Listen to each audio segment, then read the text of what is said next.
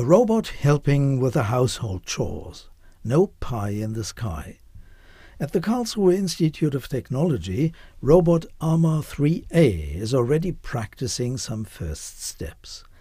It is able to move about freely in the kitchen, open the refrigerator, and pick a pack of apple juice for a guest. What looks so simple is a highly complex action, technically speaking. A robot supposed to act in the same environment with persons must perceive that environment like a person and must be able to move in it much like a person. Moreover, persons should be able to work with a robot as naturally as possible, which is facilitated by a humanoid shape. Research into humanoid robots presupposes research into human cognition and patterns of human motion. For instance, if they want to design and build a robot hand which is to perform the same activities as a human hand, scientists must have exact knowledge of the anatomy of a human hand. If they want to develop algorithms which allow a robot to recognize and grasp objects, Scientists must know how a person perceives the world. ARMAR's eyes consist of cameras spaced roughly at the distance between human eyes. ARMAR has four eyes, two for long-distance viewing, two for short-distance viewing. In this way, the robot is able to calculate the distances to obstacles and objects and grasp objects. It must be able to distinguish between various objects and to grasp them without destroying them or dropping them.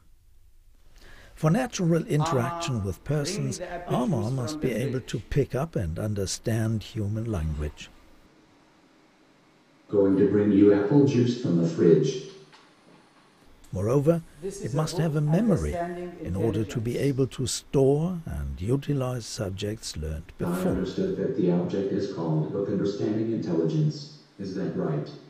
For moving in space without colliding with objects, ARMAR must design an internal model of its environment. Obstacles or door openings must be recognized as such so that the robot may pass around them or through them.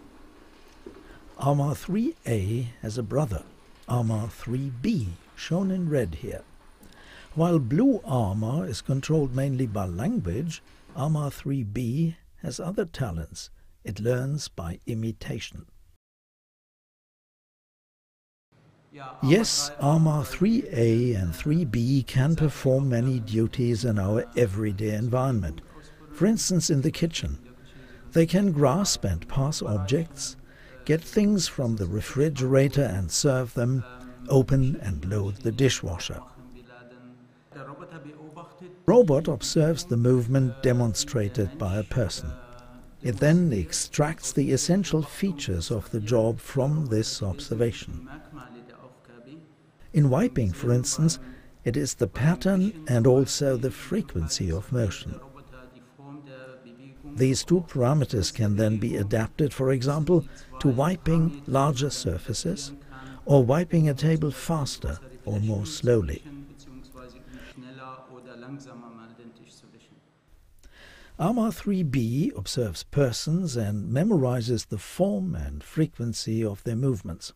This is then converted into robot movements, for instance, in wiping a table in small or large, slow or fast movements. The robot hand is equipped with sensors. Position sensors measure the positions of the fingers.